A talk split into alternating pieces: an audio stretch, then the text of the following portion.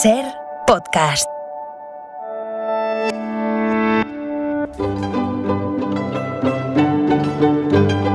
En la ventana acontece, que no es poco, un relato personal de la historia con Nieves con Costrina, cadena Ser.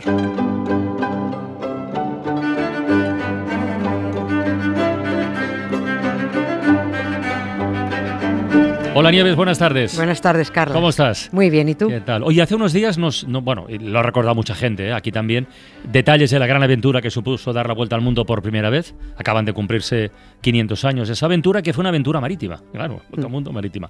Vale, pues hoy tenemos aventuras fluviales. Con uno Sí. de los ríos, sí, claro, uno de los ríos con más historia de todo el planeta, que es el Nilo, ¿no? Eh, oh, sí, es fascinante. Otro sería el Amazonas, el Volga, pero el Nilo, el Nilo es el Nilo. El Nilo es el Nilo y Mm. no tiene, no tiene competidor. Bueno, sí, ya sí tiene competidor, pero bueno. Eh, y vam- vamos al Nilo y vamos a su nacimiento. Ah, Porque, empezamos por el comienzo, Sí, vamos, vamos, el a- origen, vamos al sí, principio, sí. Porque a veces encontrar el nacimiento de un río no, Mm. no está tan fácil, ¿no? ¿no? No siempre hay un sitio donde decir, aquí mira, aquí está el chorrillo, ¿no? Y, y ver cómo empieza a fluir. El Miño, por ejemplo, yo he estado, es muy alucinante, ¿no? El nacimiento del Miño, que tú ves esa inmensidad de agua Mm. cuando sale por la Guardia Sí, en. Pontevedra y tal. Y, y- y- y no te puedes creer que el principio de todo eso sea pues un chorrillo de nada que nace en Lugo en un pedregal. Dice, esto es el, el Miño, ¿no? Bueno, pero a veces la cosa se complica. Por ejemplo, ¿dónde diablos nace el Nilo? Pues no sé. Sale de un lago, claro, sale de alguno de los ríos que alimentan ese lago. Bueno, descubrir las fuentes del Nilo ha sido uno de los mayores misterios geográficos y, y un reto fascinante para los aventureros, porque el explorador que encontrara el nacimiento del Nilo, el río más largo del mundo, entraría, vamos, entraba de cabeza en las enciclopedias. Voy a rectificarme. El Nilo era el río más largo del mundo hasta hace un rato, porque es que han vuelto a medir Sí, el Amazonas. sí, sí, sí, sí. Y y sale ciento y pico kilómetros eh, más largo. ¿no? La rivalidad por descubrir las fuentes del Nilo se puede comparar pues con la que hubo también por llegar el primero al polo al polo sur geográfico, ¿no? Que llega si no hay, ¿para qué vas si no hay nada? Es igual, hay que llegar, ¿no? Si había que morir, además se moría en el intento. En el caso del Nilo, alguno murió después del intento, que es, que es a lo que vamos hoy. A vamos a eso. El 16 de septiembre de 1864, todo estaba listo en Londres para que se celebrara el famoso Duelo del Nilo, así se llamó. El explorador John, John Hanning, Hanning Speke se llamaba, iba a defender que el Nilo nacía en el lago Victoria. Su contrincante, Richard Francis Barton, demostraría que eso era mentira, que no. Pero ese duelo nunca se celebró. Con el salón de bote en bote abarrotadito, llegó la noticia de que el día anterior al duelo, o sea, hoy, 15 de septiembre, uno de los rivales, John H. Speke, había muerto. ¿No? Tenía solo 37 años, había salido el hombre a cazar perdices Mira. y acabó muerto él con su propia escopeta. Todo muy raro y con más misterio que las fuentes del Nilo.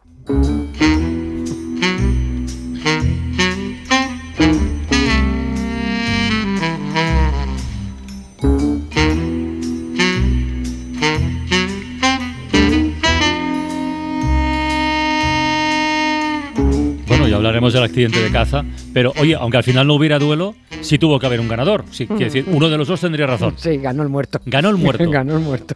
Sin presentarse, Mira. pero, pero ganó. ganó. Ganó tiempo después, pero él fue el ganador. John Speke fue como el Cid, que ganó Sí, una batalla después de muerto, verdad. solo que lo de Speke fue verdad y lo del Cid es una milonga. Vamos a contar cómo fue esta, esta aventura absolutamente emocionante de la búsqueda de las fuentes del Nilo. Y si alguien quiere recrearse un poquito en ella, hay una película muy chula, a mí me, a mí me gustó mucho, eh, entretenida, que llama? cuenta toda esta peripecia, Las montañas de la luna o Los montes de la luna. yo creo que la, yo creo que la he Es- visto. Es muy bonita, es una película muy entretenida, visto, sí. muy a, mí, bueno, a mí me gustó, ¿no? Y es del director Bob Rafelson, que por cierto el hombre se ha muerto a finales de julio.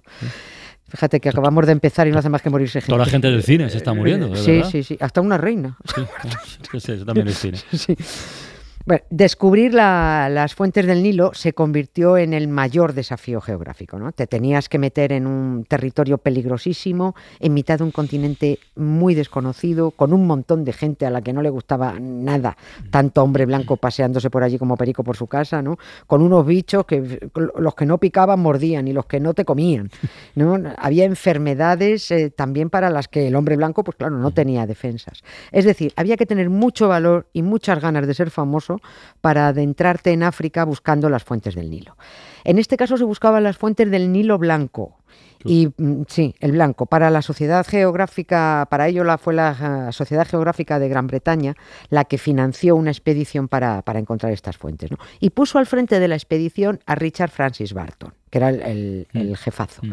y a John Hanning Speke, eh, a sus órdenes de segundo eh, eran dos oficiales del ejército británico en la India, tipos muy hábiles, y les dijeron, venga, a buscar las fuentes del Nilo. Has dicho Nilo blanco otra vez, pero hay un Nilo de otro color.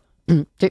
Hay ah. otro, hay otro Nilo, eh, otro, el Nilo azul. el Nilo azul? El Nilo azul. Pero ese mm, ya, de ese ya sabían dónde nacía desde hacía mucho tiempo, desde al menos siglo y pico antes, o dos. El Nilo azul nace en mitad de Etiopía. nace en un lago que se llama Tana, Cayetana. Mm. Por favor. es, el, lago Pijo del mm. África, ¿no? Eh, y es un lago que primero baja y luego sube, sube hasta Jartum, la capital de Sudán. Y para explicarme, digo que baja y sube porque estoy mirando para entenderme, eh, entendernos el mapa de África de frente, ¿no? Y en el mapa se ve que el Nilo Azul primero baja por el mapa y luego tira hacia arriba hasta desembocar en Jartum en el Nilo Blanco, porque ahí en Jartum se juntan los mm. dos Nilos y empieza a discurrir ese gigantesco Nilo que todos conocemos. ¿no? Pero nadie sabía de dónde venía el, el, Nilo Blanco, que era el gordo. y, que se adentraba en África por territorios inexplorados. Eso es lo que fueron a averiguar mm, Barton y Speak. Y la cosa empezó bien. Empezó bien dentro, dentro de lo mal que empezó. Eh, la malaria los tenía hechos polvo y con alucinaciones, porque se levantaban y veían de todo. Los soldados que acompañaban la expedición iban desertando a puñados. Los porteadores soltaban los bártulos y decían, mira, que os acompañe vuestro padre, que no, no acabamos de ver la necesidad de buscar dónde nace un río. Las mulas y los asnos eh, se morían por el camino, por las picaduras de la mosca cheche, ¿no? Y esto fue empezar bien, porque todavía se aguantaban Barton y Speak. Pero llegó un momento en que no se soportaban ya ni durmiendo. Y acabó tirando cada uno por un lado. Y además aquellos dos hombres eh, no tenían nada que ver. Barton era un tipo culto, era guapo a reventar, la verdad. Y hablaba más de 20 idiomas. Era un tío cultísimo. Sí, es un tipo que tiene además mucha historia detrás que, del que hay que ocuparse al margen de esta historia mm. del Nilo. Speak era un tipo muy soso, era más bien feucho, y no cogían un libro ni harto vino. Decía que para qué. La rivalidad eh, se convirtió en odio entre los dos y las fuerzas por descubrir las fuentes del Nilo acabaron divididas. Barton decía que el Nilo nacía por allí, en tal lago, Speak que no, que nacía por allá, en el otro lago. Tú no me vengas con pamplinas, ni me pidas que te ayude. Cuando te necesitaba yo jamás te tuve. Ni te quiero ni te odio, quiero bien que me comprenda que eres uno más de tanto que yo nunca conocía. La historia del Nilo en clave aflamencada. Oye, ¿y el lago que defendía Speak, como el de las fuentes del Nilo, cuál era? El Victoria. El lago Victoria, el Victoria, sí, el Victoria. En realidad, y como ocurre con casi todas las expediciones, son los guías locales los que iban dando las pistas. Es decir, Barton decía que las fuentes estaban en el lago Tanganica y es él quien consta además como el descubridor del lago Tanganica, ¿no? Pero tú qué vas a descubrir si ya te han llevado hasta allí los que sabían que estaba, ¿no? Esto es como el que descubrió el Machu Picchu. Pues, ¿Dónde están? Allí, he descubierto el Machu Picchu. No, te ha llevado un guía, ¿no? Solo eres el primer blanco que lo ha visto y lo ha dicho. Vete tú a saber si antes ha estado otro que no lo ha dicho, ¿no?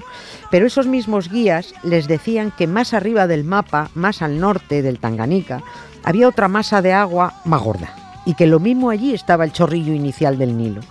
Barton decía que no, que el Tanganica era la fuente. Y Speak dijo, oye, pues mira, es que yo me estoy fiando de los paisanos de aquí, ¿no? Y consiguió que su jefe le diera permiso para tirar hacia esa gran masa de agua. Y efectivamente llegó a un lago no gordo, gordísimo ¿Cómo sería ese lago de gigantesco que es que dentro hay 3.000 islas, ¿no? el, Victoria? ¿no? Un lago que es tan largo como ir de Valencia a Madrid o de Madrid a León, 300 y pico kilómetros de largo. Un lago tan gordo y tan redondo que dijo Spic, lo voy a llamar como a la reina. Ah, mira. que, se parece, ¿no? Mm. Lago Victoria. ¿no? Y tan claro lo tuvo que allí estaban las fuentes del Nilo que salió pitando mm. para Londres a contarlo. O sea que estos dos volvieron por separado a Londres. ¿Y, cuánto tiempo estuvieron explorando, por cierto? Tuvieron dos años, oh. dos años por ahí, y casi todo el tiempo embroncados pues y enfermos, sí, sí, eh, eh, fatal. Primero llegó a Londres John Speak, que defendía que las fuentes del Nilo estaban en el lago Victoria, pero tampoco tenía pruebas muy contundentes, no tenía pruebas ni siquiera documentadas. Después llegó Barton, el listo, el culto, que aunque no tuviera razón, sí tenía razón cuando decía que Speak no tenía pruebas Y, y eso era indiscutible. Decía Mm. Barton que los argumentos de Speke era como decir, creo que esto es así porque así lo creo. ¿eh? Es decir, el supuesto descubrimiento de Speke de las fuentes del Nilo se basaba en su convicción, pero no en hechos. Pero como el que da primero suele dar dos veces, a Spiegel, eh, bueno, pues lo pusieron en un altar, ah, Barton se agarró un mosqueo y también se agarró a la botella, la polémica fue creciendo, los British formaron dos bandos y Londres decidió mm, organizar un debate científico para ver quién, quién tenía razón, ¿no? Todo estaba preparado para el 16 de, de septiembre, iba a ser el duelo del Nilo, Mm. estaba anunciado por todas partes, ¿no? Porque además como la gente no se entretenía ni con series ni con nada, aquello era apasionante, no van a discutir sobre esto. Y estaba organizado en un salón de la Asociación Británica para el Progreso de la Ciencia, que eh, a lo mejor te acuerdas, hablamos de ella porque también organizó el famoso debate entre evolucionistas y Ah, creacionistas. de eh, Darwin, sí. Sí, sí, sí. el reto de Oxford, que se llamó, ¿no? Era una asociación que intentaba acercar la ciencia a la sociedad, lejos del elitismo cerrado de No. las sociedades científicas y tal, ¿no? Pero con el salón a rebosar, con todo el mundo No. expectante, con Barton nervioso por empezar, pasó media hora y uno de los contrincantes seguía sin aparecer. La que llegó fue la noticia de que había muerto el día anterior. has dicho antes que murió de un disparo de su propia escopeta cuando cazaba perdices. Sí. Bueno, un Ah, sí. accidente de caza. Eh, un accidente Que- de que caza. hay, Pero, a ver, eso es lo que cuenta su primo George, Mm. ¿eh? que, que se disparó sin querer en el pecho cuando intentó saltar un muro. Que seguramente es verdad, ¿no? Pero todo el mundo quiso creer que se había suicidado. Ah. Por- así lo creían. bueno, Esto es como lo de otro. Así es porque Ya. así lo creo, ¿no? Barton se sintió culpable por haber llevado la bronca demasiado lejos. Eh, 15 años después, sin embargo, de aquel duelo que nunca se celebró, quedó demostrado con pruebas que sí, que las fuentes del Nilo están en el lago Victoria, ¿no? Y si Speke se disparó sin querer, pues, ¿qué quieres que te diga? Tiene muchas narices, que esquiven la malaria, la mosca cheche, las tribus, los rinocerontes, los cocodrilos del Tanganica y casques intentando cazar perdices.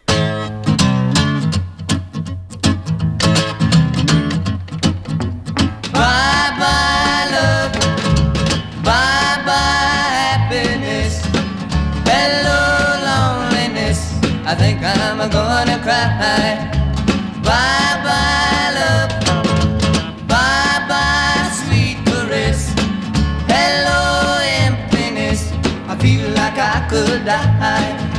Bye bye my love, goodbye. There goes my baby with someone new. Qué malas son las rivalidades, ¿eh? Sí, Y más por chorradas. desde En luego. lugar de estar ahí colaborando, yendo juntos a descubrir. Pero bueno, ellos sabrían lo que pasó. Y el otro, pues, pues también. Pero mírate la peli, si no la recuerdas... Sí, yo, mira- yo, mírate. yo creo que la he visto, pero tendría que refrescar. Tendría que refrescar. Nieves con Costrina, hasta el lunes. Un beso, gracias. Adiós. Para no perderte ningún episodio, síguenos en la aplicación o la web de la SER, Podium Podcast o tu plataforma de audio favorita.